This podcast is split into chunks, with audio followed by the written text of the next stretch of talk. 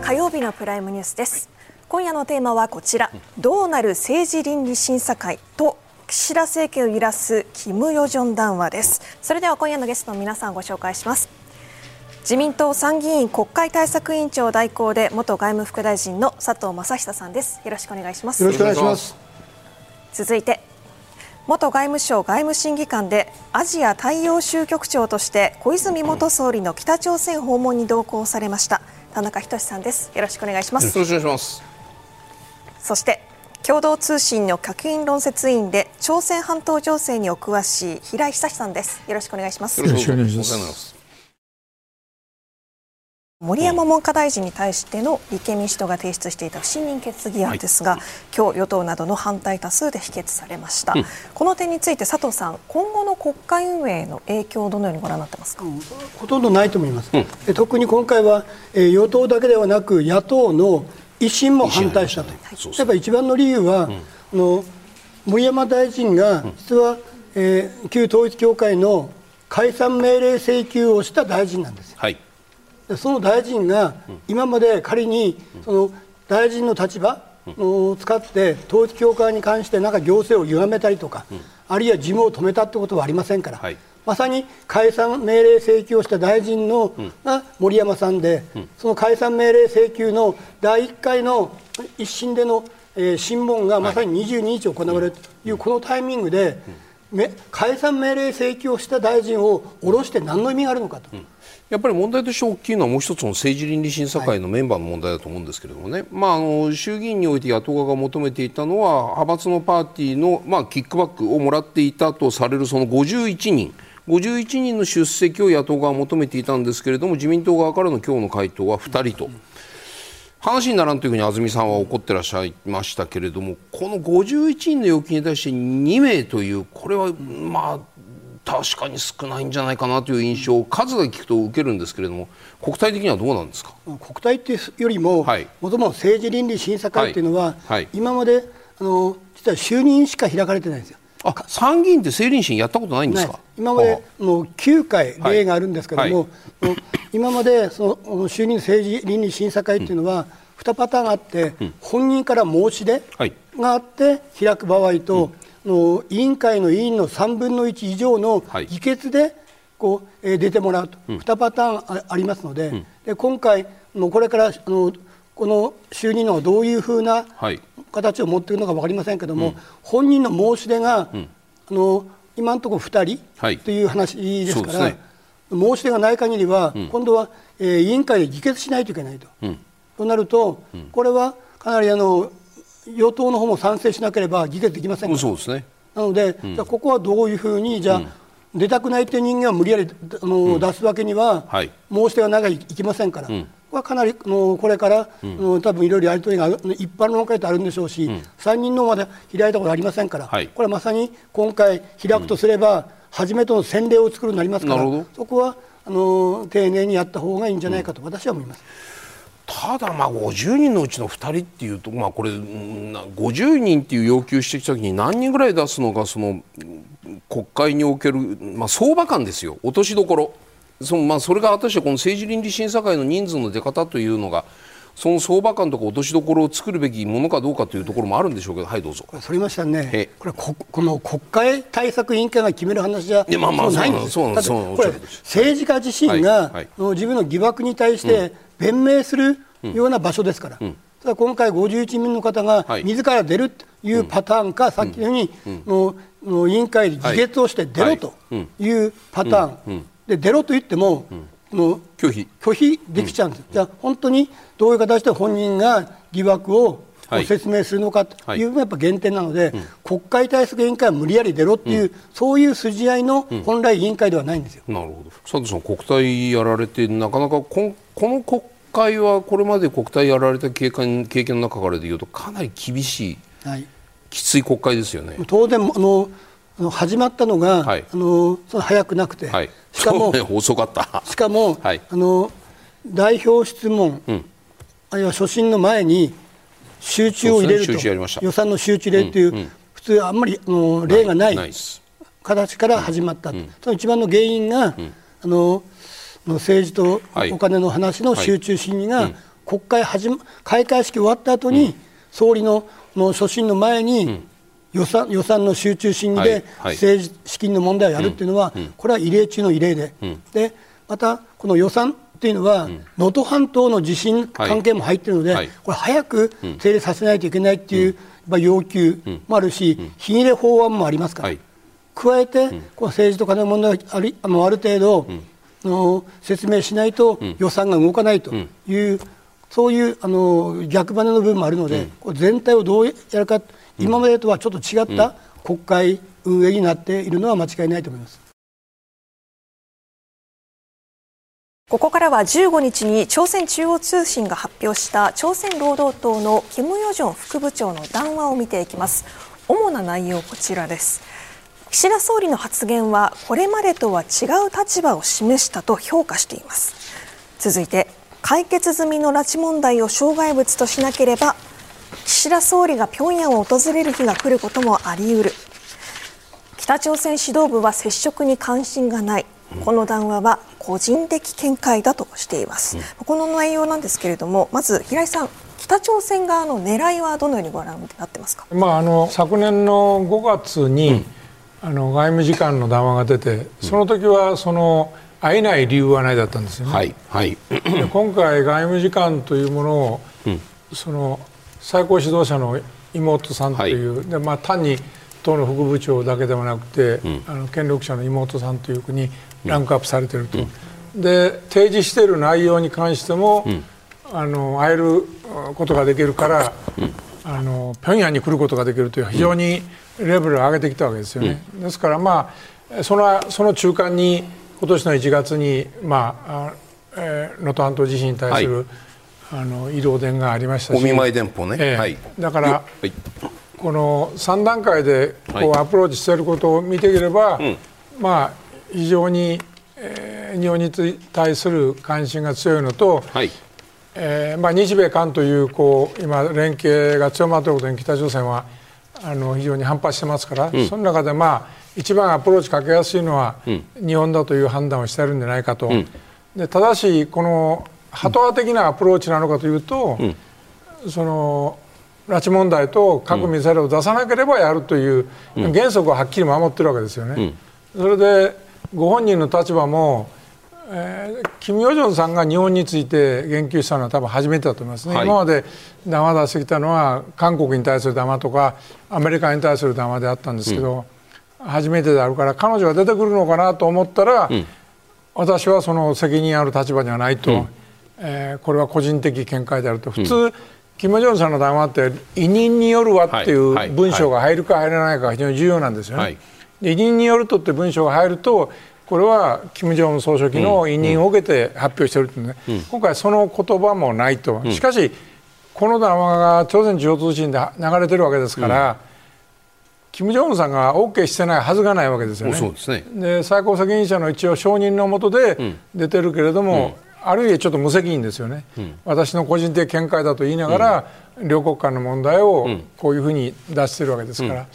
これ何なんですか？要するにこう思わせぶりな発言を言っておきながら個人的な見解として蓋をするみたいなね、ええ、進めたいのか進めたくないのか呼んでんのか呼んでないのかどっちなんですか？両方だと思いますね。あのあの、はい、原則は原則として、われわれの拉致ともは解決済みだし、はい、核ミサイルは自衛権の問題であなたたちが口出すことではないんだと、うん、それを堅持しながら、うん、しかし日本にこう宗派を送ることによって日米間の連携というものに対してこう揺さぶるといいますか。そういうとこがあるんじゃないかなと思いますけどね、うん、まあ、この北朝鮮指導部はあその日朝関係に対する構想もなく、うん、接触に関心もないって言ってるわけですよ、はい、だだからこれは非常に日朝がどうあらなければいけないという青写真もないし、うん、会う気もないって言ってるわけですから、ある意味では非常に冷たいうん、あのこのメッセージでもあるわけですよね。だからこの見た目はあたかも対日接近のように見えますけど、うん、中身を見れば非常に冷たい内容なわけですよね。田中さんはどうでしょうか？うん、よく分かりませんけどね、うん、ただねあの言うことは北朝鮮の場合外向きに言うことっていうのはかなり柔軟に変えられるわけですよね。あの自分たちの思惑に従ってこう常に外に対して言う、はい、だけど問題は中で何をやってるかということでね、うん。あのこういうメッセージを出す限り私は中でね、うん、中でっていうのは日朝間でいろんな接触が行われているに違いないとは思いますがあの彼らの思惑は何かと言われれば、うん、それは今あその平井さん言われたようにね一つは明らかに揺さぶりですよ。はい。あの韓国はすでにもう敵国と決めつけてるわけですね、はい、北朝鮮はね、はい、アメリカは今のバイデンとは物事は動かないだろうと、うん、どっちかというとそのトランプが出てくるのを待ちたいということなのでね、うん、あの日本との関係が一番動かしやすいと彼は思ってるんじゃないかという気がするんですね。だからある意味日米韓の連携ってよく効いてると思うんですよね、やっぱり抑止力として効いてるので、この一角を崩したいという思いは結構強いんじゃないかと思うんですね。田中さんね解決済みの拉致問題を障害物としなければというここのくだり障害物という言い方っていうのはこれは拉致問題に触れないという意味なのかいや別に日本側が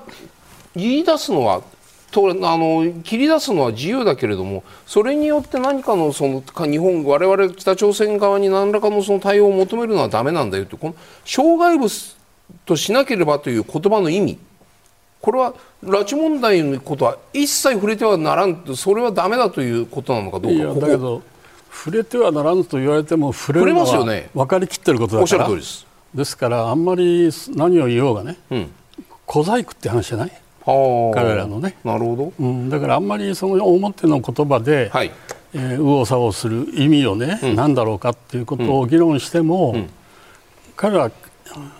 変えちゃいますからね。まあそうですね。最後、うん、最後に個人的見解だって言われてるところを見ると何を言おうとじゃああんまりまあ細かい言葉をか、うん、検証してもしょうがない。しょうがないけど、うん、メインメッセージはね。はい、日本との関係をやりたいというメッセージでしょ、それは。なるほど。それは2つ意味があって、揺さぶるということと、それからより正常化に近づきたいと、はい、この2つの思惑があると思いますよ、それはね、はい、佐藤さんはどのように考えてますか？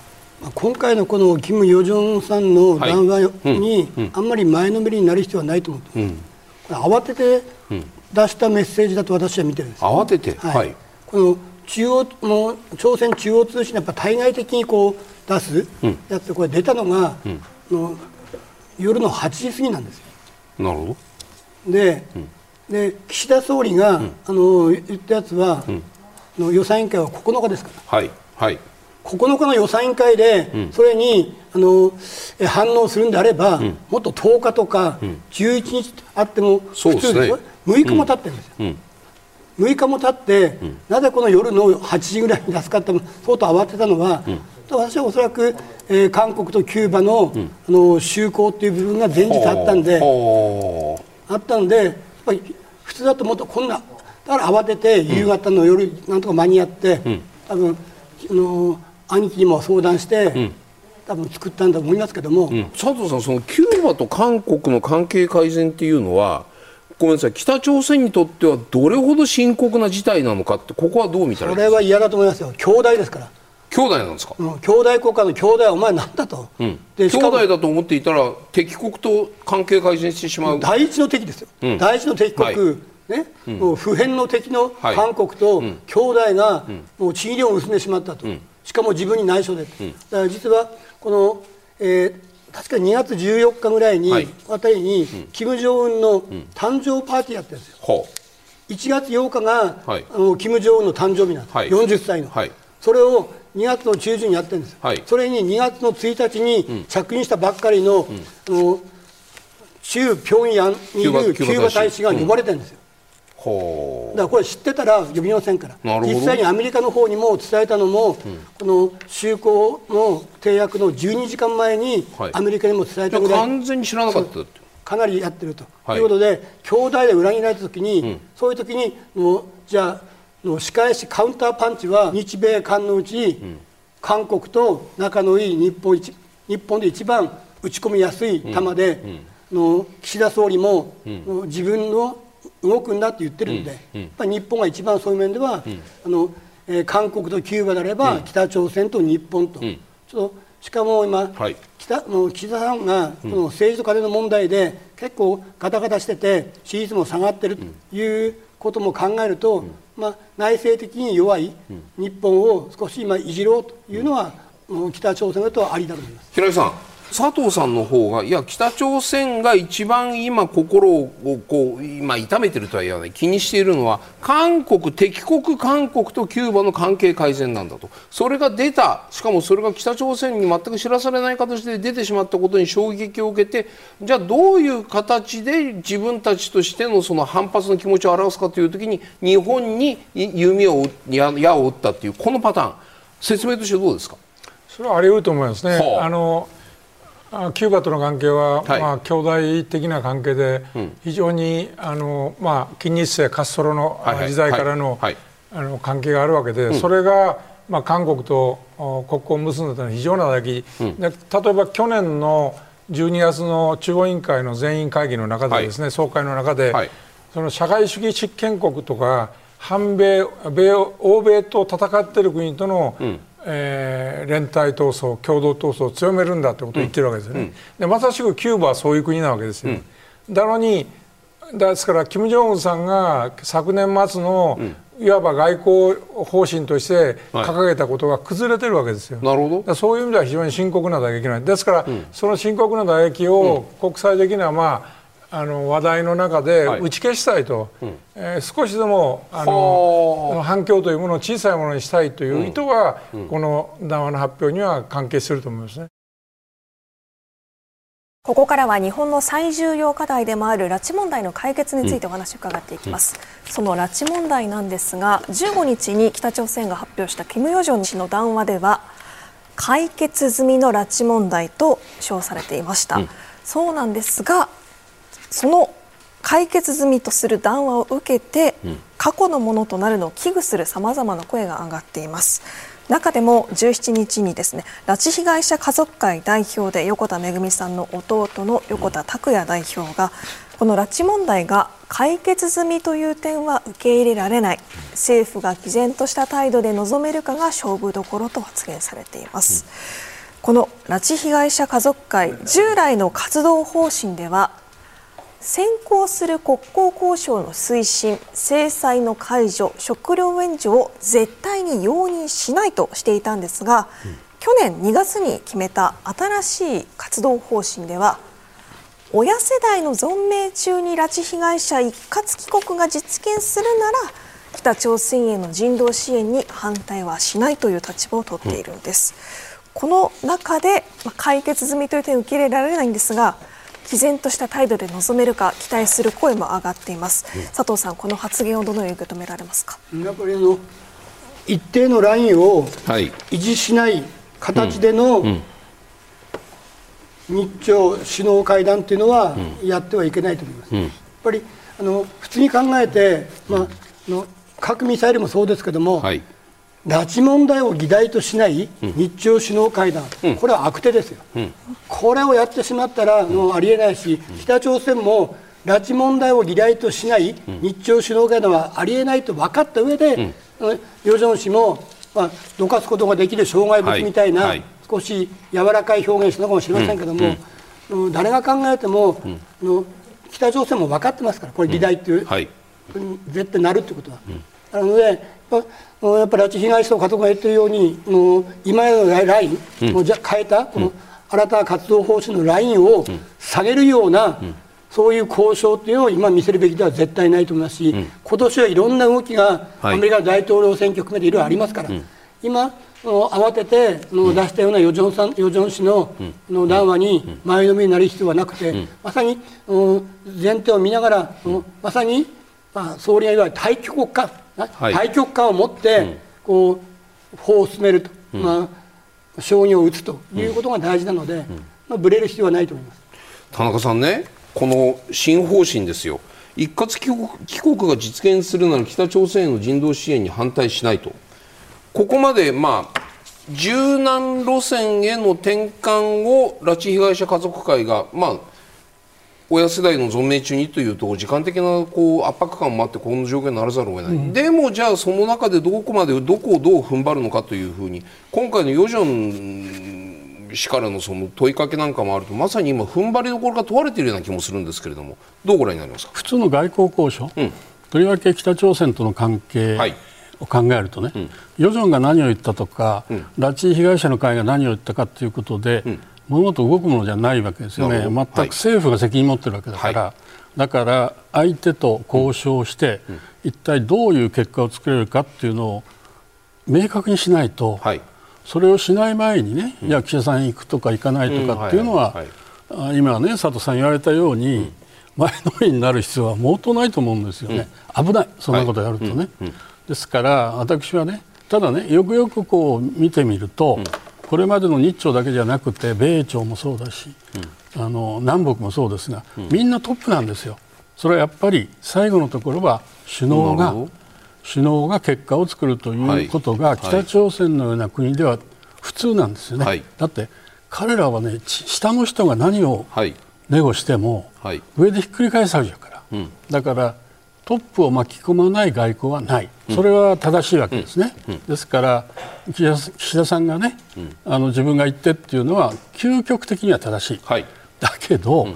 すごく大事なのは、ここにあるじゃないですか。一体拉致被害者の一括帰国、一体誰が生きておられて誰が申し訳ないけど死んでおられるのかということも含めてわからないわけじゃないですか、うん、今の自民党の裏金問題じゃないけどね、はい、裏金は作りましたということは分かってても、うん、どういう目的で誰の指示で何をやったかって分からないわけじゃないですか、うん、だからそれを明らかにしようということを今やっておられると思うんだけどね。だからそういうその交渉が先行しないと、あんまり行く行かないっていう話がね、出てくるっていうのは、僕はすごく危ないと思います。その意味で言うとね、うん、田中さん、例えばその小泉訪朝のあの時のこの経緯とかっていうのは、はい、まあいろんなこう飯島さんの本とかもいろいろ拝見する限りにおいては例えば田中さんがミスター X と交渉しました。でその田中さんの信頼度を北朝鮮への認知度を高めるために官邸に田中さんにしょっちゅう来てもらってそれを総理のそのあの面会日程に入れて田中金なる外務省は小泉純一郎に近いんだよということを北朝鮮に分かるように広報したというこういう話がありますよね。一方さらにそれだけじゃなくて日本赤十字もちゃんと絡んでいたし民間の財団もニューヨークチャンネルで機能していたしそれは外務省だけじゃなくて田中さんのミスター X だけでもなくてその日本赤十字もこれ民間の財団もニューヨークチャンネルでさまざまなものが全部動いていてそれでパーッと浮上してきた時には行くというね。その事前のその段階というものがものすごく長くて深くて多重でマルチチャンネルであったということが今になって少しずつ分かってきているということを踏まえた上で田中さん今の日本と北朝鮮の関係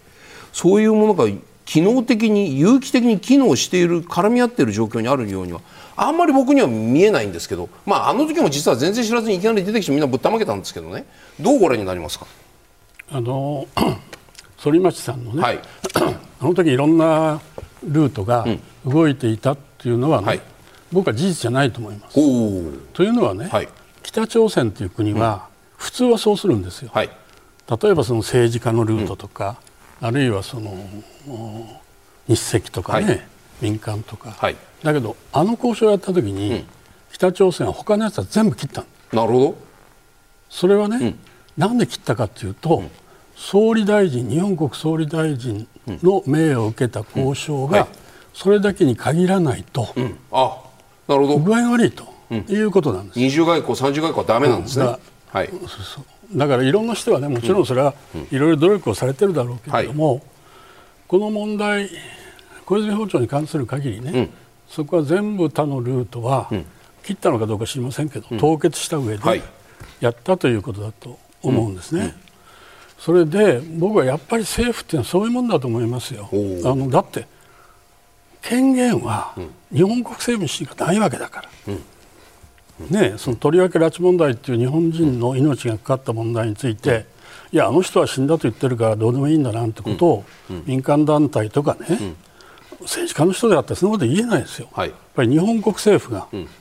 日本国政府が有権的に解釈しない限りだめだし、そのトップは総理大臣なんですよ。だけどそのために用意をするのは外務省なんですよ、はい、外務省の誰か知らないけれどもね、うん。うん、やっぱり首脳のその命を受けて、はい、きちんとやるかどうかっていうことが問われているわけでね、うんうん、それはその間在在日朝鮮人その朝総連とかね、はい、はい。いろいろ言う人はいますよ、飯島さんは、いや、それは実はやったんだとか、それはそれでいいけど、うん、だけど、あんまりそういうものにね、煩わされると、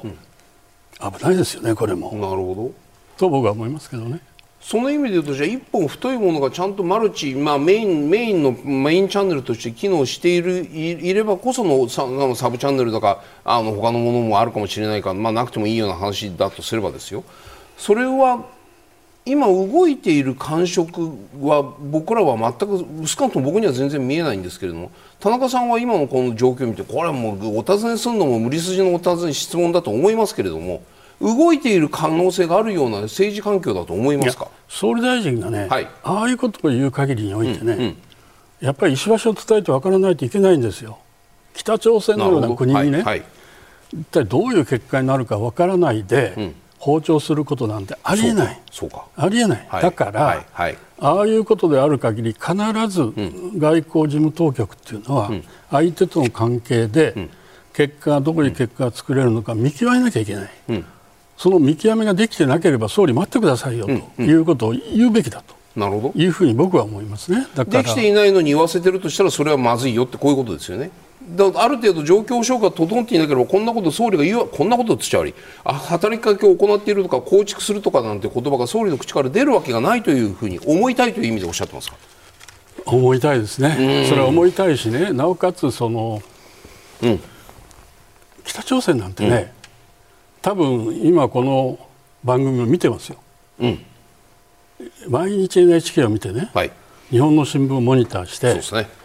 今の岸田総理の支持率がどれくらいになってるかなんて全部知ってるわけですね。でなおかつ岸田さんはきっと支持率を上げるために、うん、来るだろうと。いう意識も持ってると思います。はい、それをその岸田さんが本気でそれを考えてるかどうかは別ですよ、だけど皆さんもそうだしメディアにしてもそうだけど、はい、いや今の状況を打開するためにね、す、べ、てのことを使おうという意識が働いても、うんおかしくないんじゃないかという推測が働くわね、うん、は僕は日本国総理大臣はね、うん、北朝鮮のようなデリケートな外交に内政を巻き込んでいけないと、うん、だけど安倍さんも言ってきたことは、無条件で首脳会談をやるとずっと言ってきたわけですよ。言ってきました。ね、だから今のその岸田さんもそういうことを引き継いで言っておられる、でそれに加えてね、交換の協議ということを言っておられる、はい、だから、それを言う限りにおいておそらく交換の接触があるんですよね。だけど、うん、それだけものができてるとは僕には思えない、うん、中身が詰まってるとは思えないです、残念ながらね、だけどそれは引き続きやるべきだと思いますよ。佐藤さん、今のお話、田中さんのお話、どうですか？あのやっぱりあの安倍総理の時も確かに、はい、条件をつけずに会いたいということは言ってましたけど、結局、拉致問題っていう部分は、やっぱりの一丁目一番地なので、はい、それがあのやっぱ動かないということから、うん、結局実現はしなかったわけです。はい、無条件にあの条件をつけずに会う覚悟がある要因があると言ったけど、うん、動かなかったと、うん、でこの岸田さん総理になって、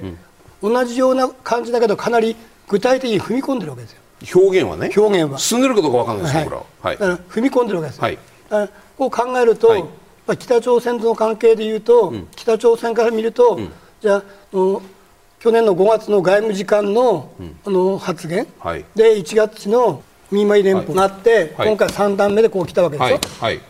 でそういうのことで逆に、うん、の北朝鮮がすると、ボールを岸田さんにあの投げてる可能性もあるんですよ。誘い水じゃなくて真水ですか？どうやって本当にね岸田さんが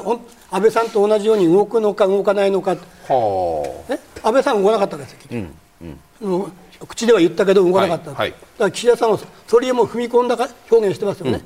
でじゃあ今回また3段目の話を、はい、出しました、うん、キム・ジョンが、うん、でこれでじゃあ岸田さんが本当にそれで動くの動かないのか、私は前さっき言ったように、ラインを崩しちゃいけないので前のようになっちゃいけないと思いますけど、はいはい、でもまあ北朝鮮がすると、岸田さんの支持率が下がってますね、国内問題ぐだぐだしてますね、こういう日朝首脳会談、何にもなくても乗ってくるかもしれないということを考えてもおかしくないので、逆にそういうボールを投げてる可能性があるので、そこでまあ、それに乗っかってわーって盛り上がるのは、うん、私も田中先生言われるようによくないと思います。危険、うん、足元見られるというふうに聞こえます。で1日のあの談話もね、はいうん、閣下って使ってるんです。よそう。赤くしてますけれども。これどういうふうに閣下って使うのは北朝鮮が、はい、私が知る限りですよ、はい、閣下って使うのは自分のこの、え友好国以外では、アメリカのトランプと岸田さんだけなんです。ほうトランプには使いました、うん。で他に使ったのは岸田さんが初めてですか。らつまり、うん。うん、韓国を今ものすごい敵してしてますよね、はい。はい、日米韓のうちで韓国は一番の敵なんですよ、はい、で他の日本とアメリカのトップには閣下使ったと、うん、今、アメリカの,、あの大統領はトランプさんじゃないので、使ってませんけども、はい、岸田さんに使ったと。い。うことは、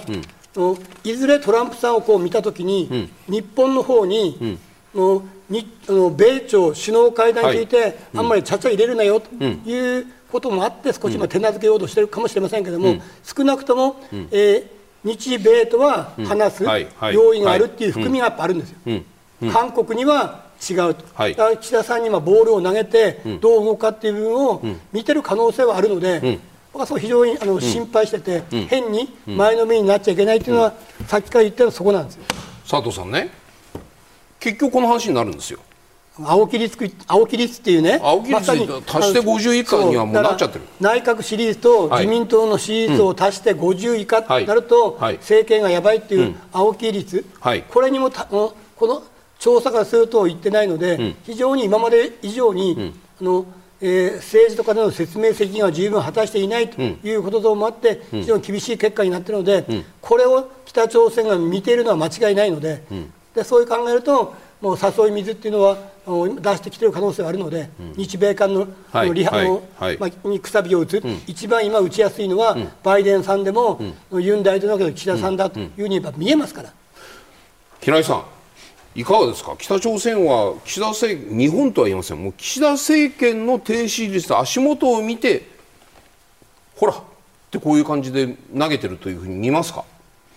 それはどうですか、まあ、そういう要素があるのは事実ですけども、うん、あそしたらその岸田さんが、うん、拉致問題も核ミサイルも外しますとは言えるはずがありませんし。そのこと言ったら大変です、ええ。はい、もう逆に内閣崩壊しますから、はい、だからどうですかね。でも例えばね、ええ。その拉致被害者を何人こう仮にこう来るときに来るとすれば補助するとした場合にですよ拉致被害者が何人いるのか何人の死亡確定のまあ、それは小泉訪朝の時にもう一回おさらいあのそれをおさらいすることになるかもしれないけれども例えばじゃあ日本人妻がなな何千人5千人だか6千人だかたくさんいますよね。日本人妻が何人かのその点この話も途中で止まっちゃってる。何かの形で北朝鮮が日本に対して岸田さんが行けばないし行く交渉の過程においてそういうこう切ろうとすれば切れるカードは何枚も持っているわけじゃないですか。その対価として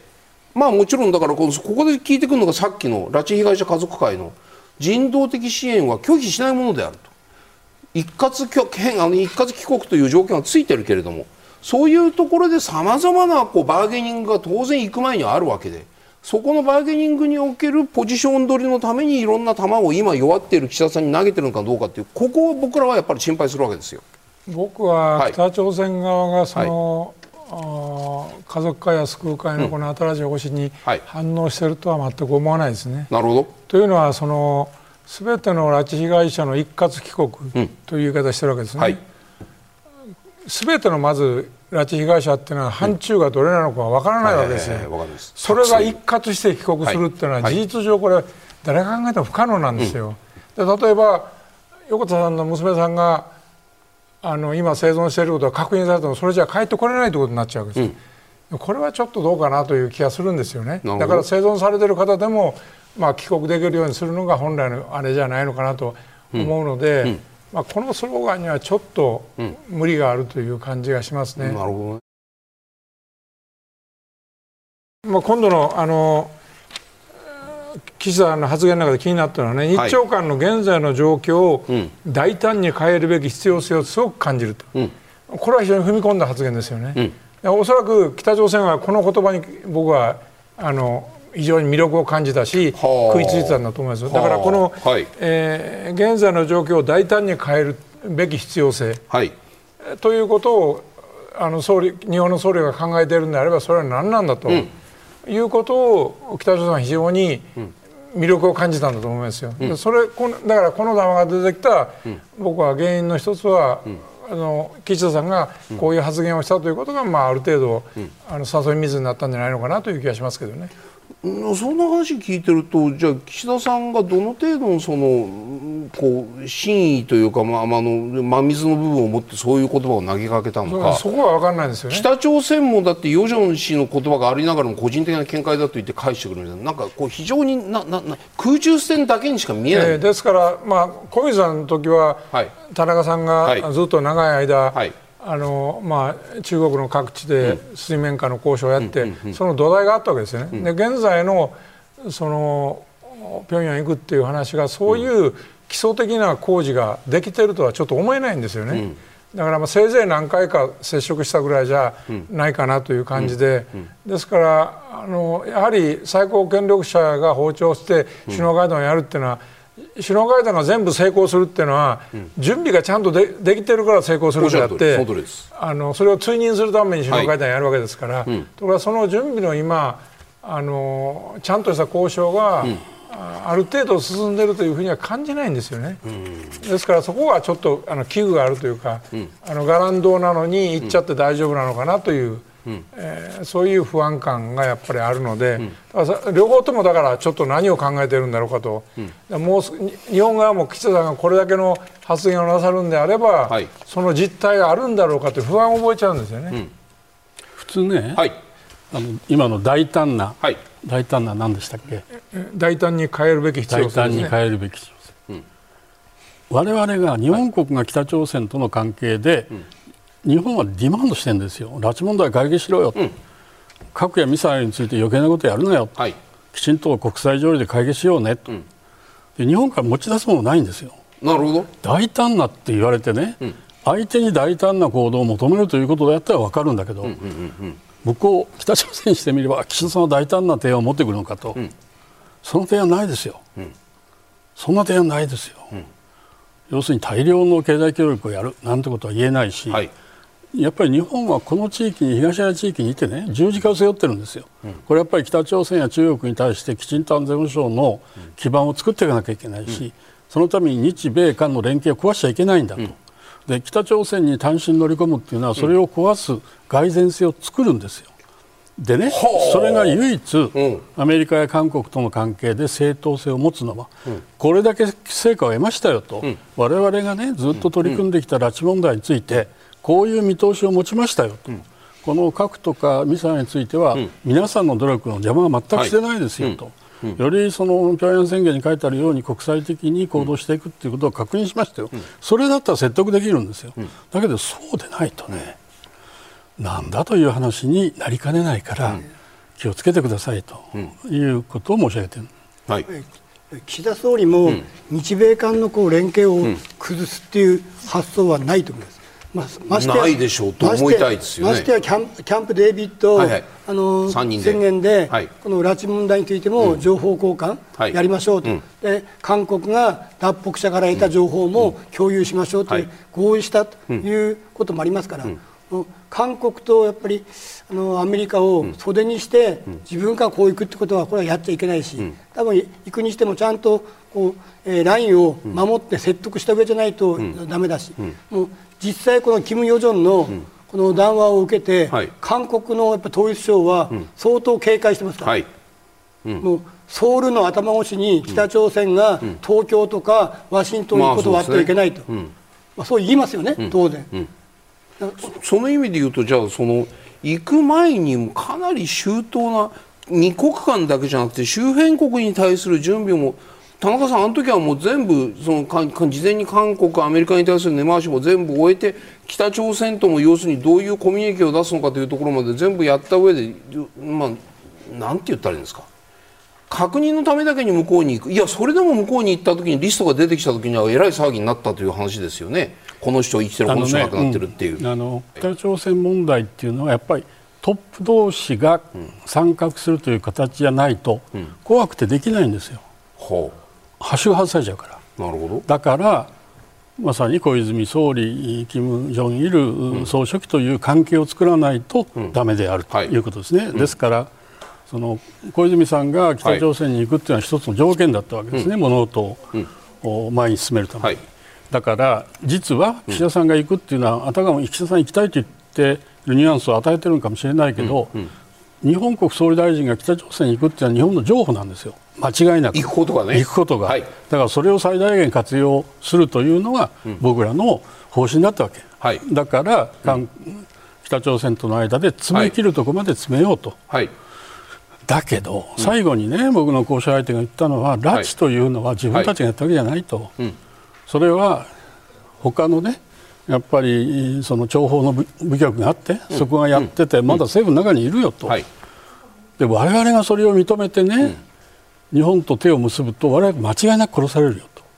と、それは一番トップが小泉さんとの関係で明確に言わない限り、無理なんだよと。僕はそれ納得したんですね。なるほど。僕はね、少なくとも訪朝の前に、拉致の情報を全部明らかにしろよと、うん、北朝鮮が、はいはい、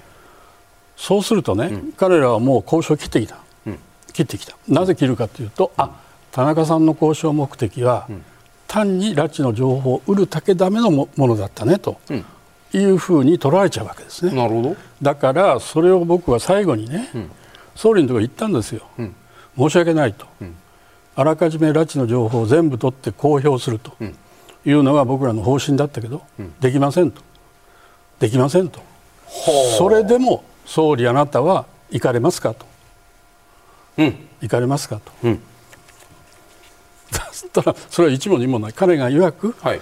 もしも生きてる人がいるならば、うん、自分が行かないことによってどうなるんだろうかと、うん、俺は行くんだと。だからそういうもんなんだですよ。僕は首脳のね、うん、あの別に踊り踊っただけじゃないんですね、はい。はい、自分が決断していくと、うん、それもね拉致で生きてる人を救いに行くんだと、うん、日朝の間にこれからのロードマップを作るんだと、明確な使命感があった、俺の支持率上げるために行きたいな。なんて話じゃないんですよ、それは、だからね、別に岸田さんがそう思ってるというつもりで言ってるわけじゃないですよ、はい、だけどそこはね、やっぱりみんな留意しないといけないと、うん、やっぱり相当この国の運命に関わることなんだよというふうに僕は思いますね。田中さん今の話でね、うん、その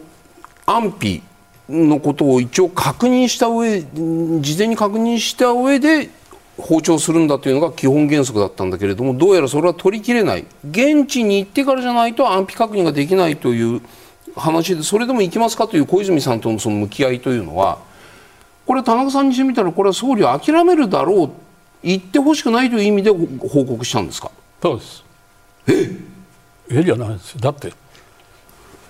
官僚ってそういうもんじゃないですか。この内閣が潰れるかどうかの判断を僕らできるわけないんだから。だからできるだけ僕はねその前に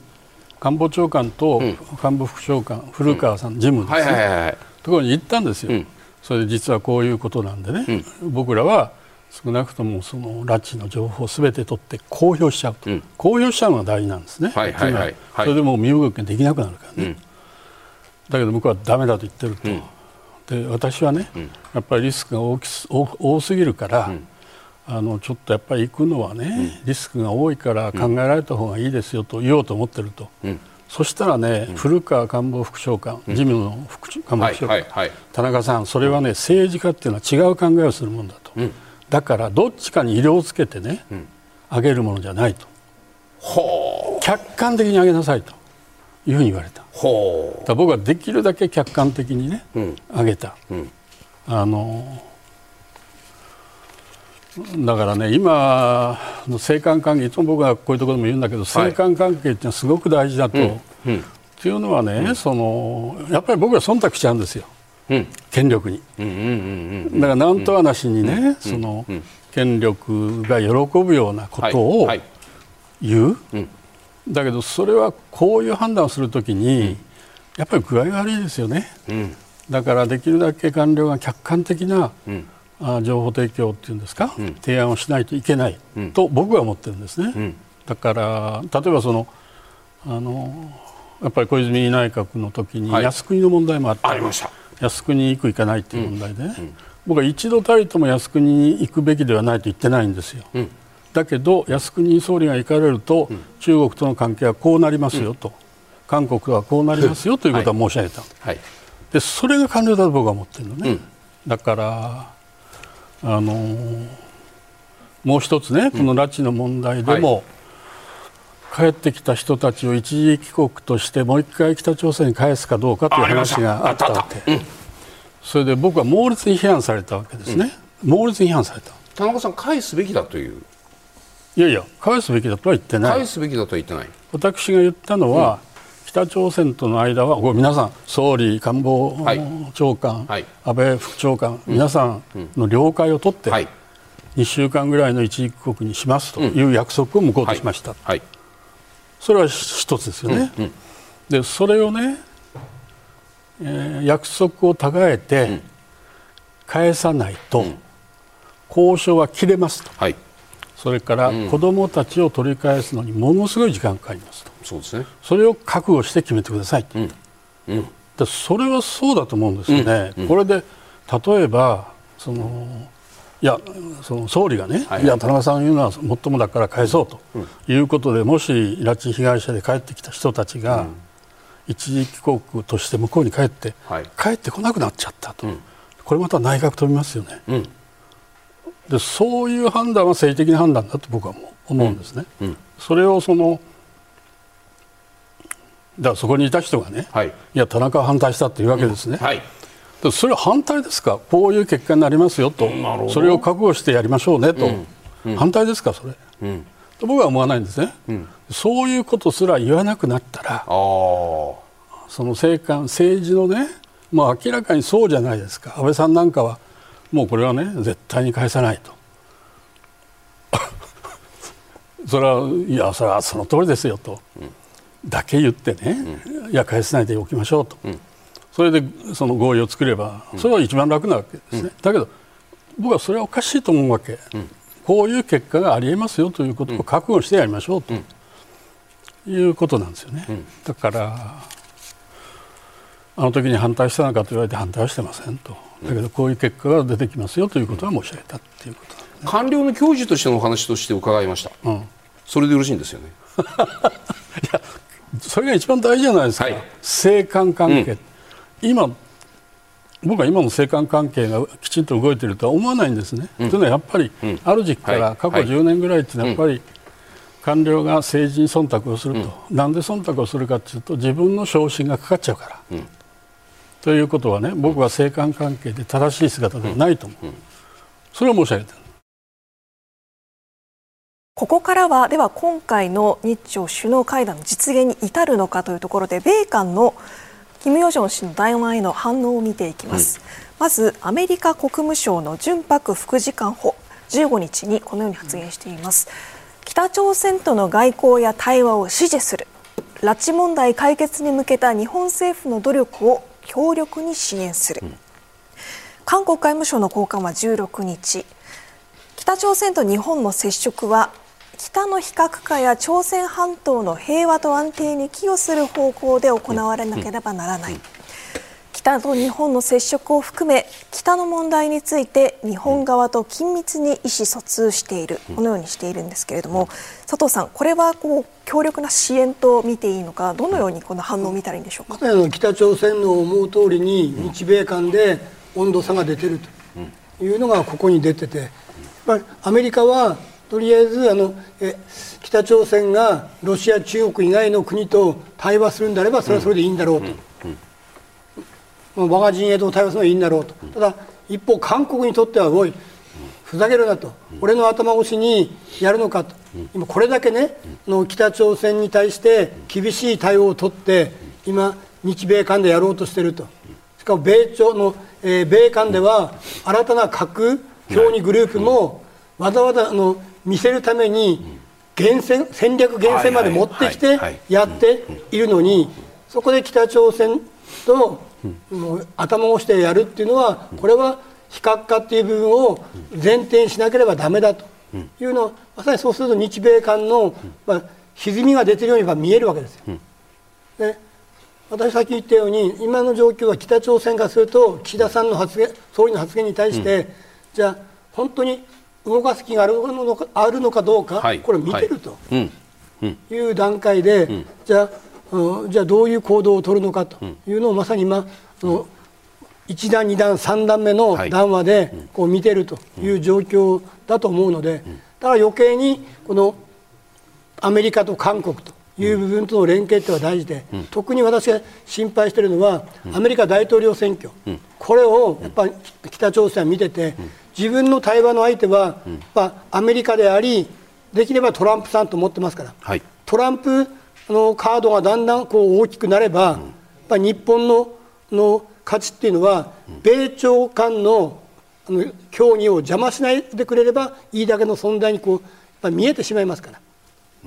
北朝鮮からすると。はいはい、ななので、今からその、えー、日本の岸田総理といろいろ、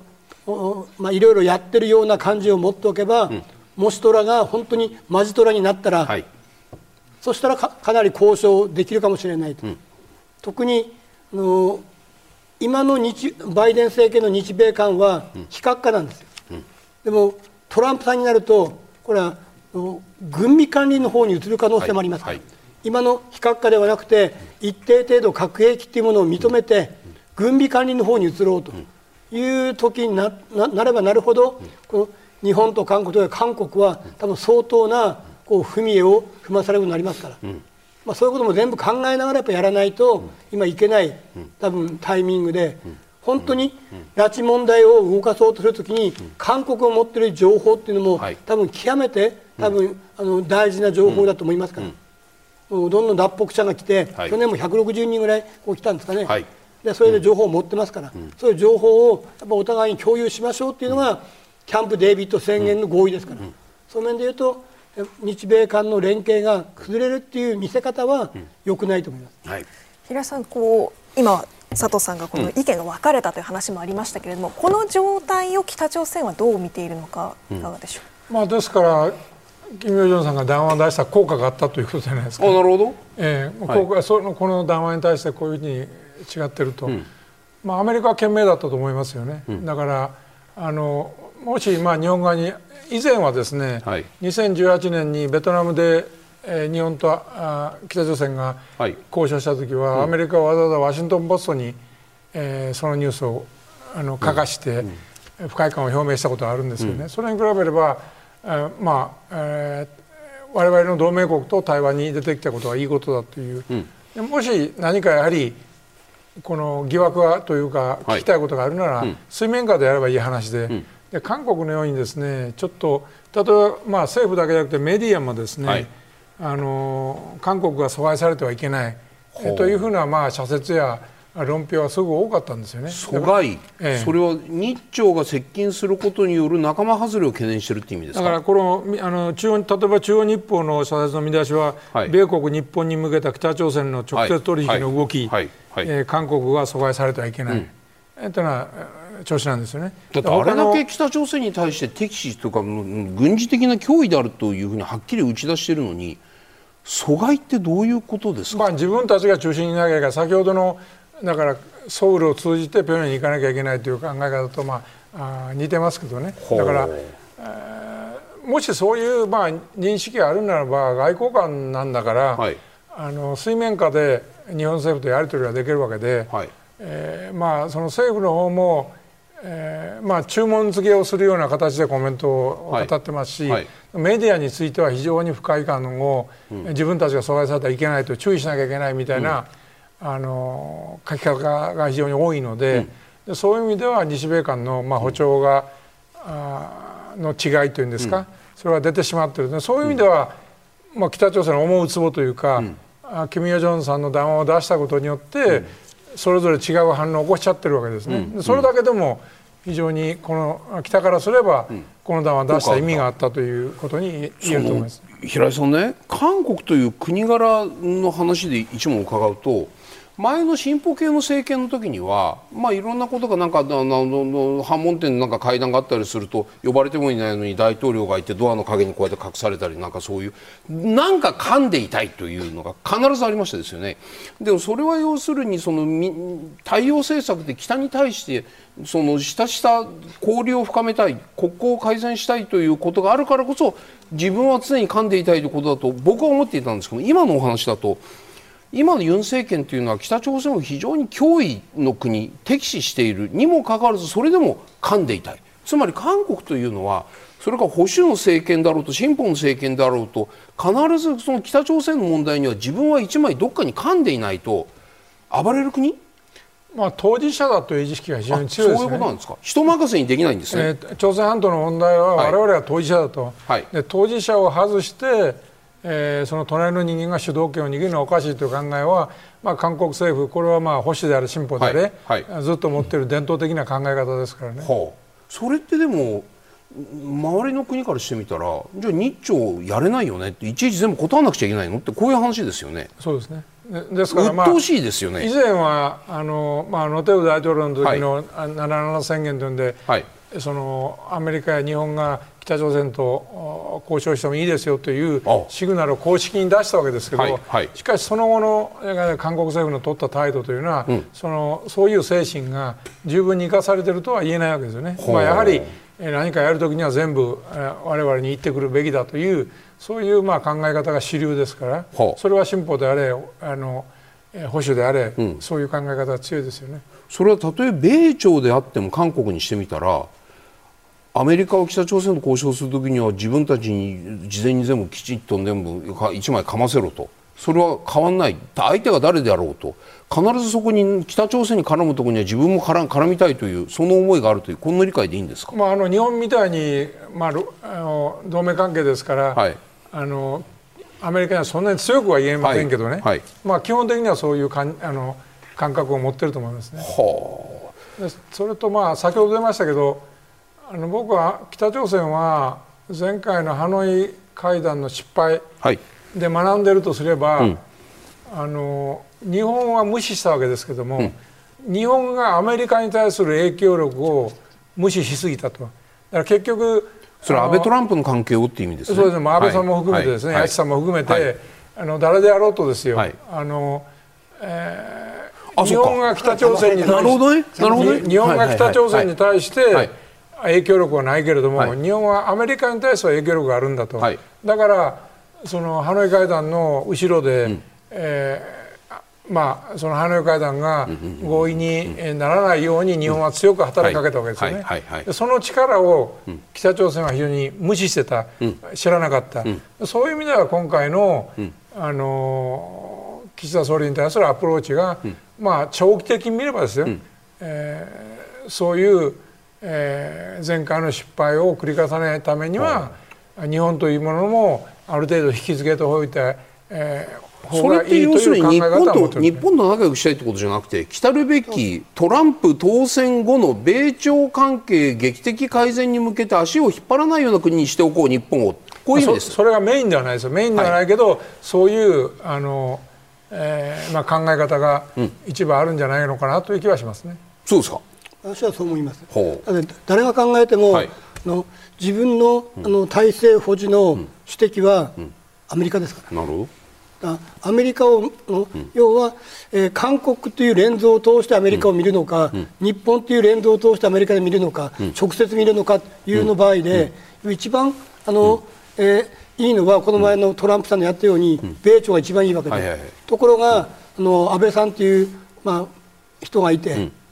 がいろんな影響力があったのでやっぱり日本というレンズを通してアメリカを見るっていうこともある程度やらないといけないというのはあの、まあ、普通に考えれば北朝鮮はバカじゃありません考えてる。ただ今韓国をとのレンズを通してアメリカを見るってことはありえませんから。はい。そうなると、やっぱ日本というレンズ、これを一定で岸田さんがかなりあの、えー、動こうという発言しているので、余計そのレンズは使いやすいと。思ってもおかしくないと思います。田中さんはいかがですか？この韓国の反応とアメリカの反応この違いを我々どういうふうに見たらいいですか？いやそれは韓国はね、はい、あのより小さな国だから、うん、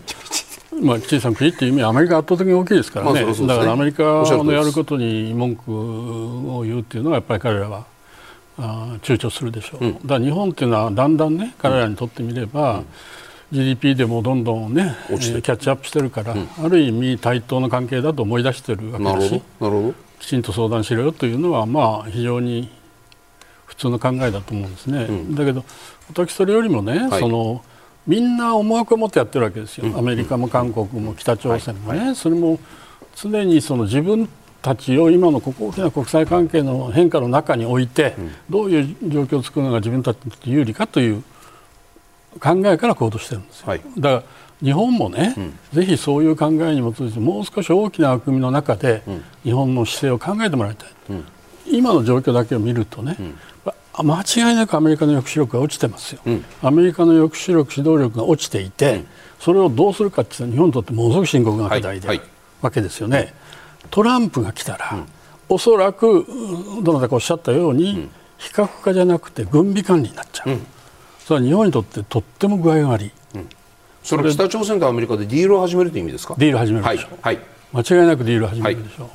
だからアメリカが本当にね米韓安全保障条約に基づいて、コミットメントを果たすかどうかも疑問になってくる、うん、だってそれはそうですよ、台湾だって怪しいもんだというふうに思うね、だからそもそも核の問題についてねロシアはもうどうでもいいよと思ってるから、中国なんですよね。中国はやっぱり北朝鮮が核を本格的に持つことは防がなきゃいかんと思ってるわけ。だからここには中国の役割がある、うん、中国が今ロシアが北朝鮮と関係が強化されているにもかかわらず、うん、中国はじっと見てるわけですよね。うん、というのは米中関係がどうなるかによってね、北朝鮮と関係を強化するっつって、まさに国境からどんどん物資を送り込めばね、はい、それはアメリカがガーッとなるでしょう。だからそれはね中国の利益ではないというふうに見てるからそういう大きな中でね日本がやる役割って何なんだと。それ拉致の問題大事ですよ、だけど拉致の問題をもう少し大きな枠組みの中で解決するのが日本の利益だと、そうするとどうするかっていうとねやっぱり中国とか韓国とかアメリカっていうのを使って日本としてパイプを作る、日本がね結果を作る、まあ、拉致問題で結果を作るのは難しいかもしれない、だけどね対話のチャンネルをこの機会に維持をするっていうことはすごく大事なことなん。すごく大事なこと。だからある意味日本の立場っていうのは中国とも違うアメリカとも違うということになりうるから、そういうことを考えてほしいんですよね。いや 拉致問題こんなこと言うと拉致問題大事にしてないなんて言われるけど、はい、そうじゃないんですよ。拉致問題も大きな枠組みでしか解決できない、うん、なんでそれ分かってくれないんだろうと。今夜は北朝鮮対応のポイントはというテーマでご提言をいただきます。では佐藤さんお願いします、はい、私は焦らず前のめりにならず米中とやっぱり意思疎通をやるということはまさに田中先生が今言われたように、まあ、拉致問題を解決する上でもこの核っていう部分にも連動する形があるので、えトランプになった場合の軍備管理をどうするか。日本が間違いなくキープレーヤーになりますし、北朝鮮に核実験をさせない拉致問題を解決する上でも中国ファクターって大きいのでそういう連携とは大事だと私は思います、はい、田中さんお願いします。あのこれは繰り返し申し述べてきたところですけどあの、まあ、見かけとかパフォーマンスは大事だけれども、うん北朝鮮のようなデリケートな問題についてやっぱり相当な準備をして内実をきちんと固めた上でねやってほしいなというふうに思います。平井さんお願いします。まあ田中さんとおっしゃったことと似てるんですけど水面下の交渉だからあの北朝鮮のような国の普通首脳会談というのはあの成功する例があの大半なんですけれども、うん、そのためにはしっかりした準備がいるわけですよね。でその我々メディアがキャッチできないような水面下での本当の土台っていうのを作った上でないと首脳会談というのは難しいので、えー、現在その日朝間のそういうパイプがちょっとあるとは感じにくいんですね、でもあの水面下のパイプを作る必要があるということです。はい、皆さんどうもありがとうございました。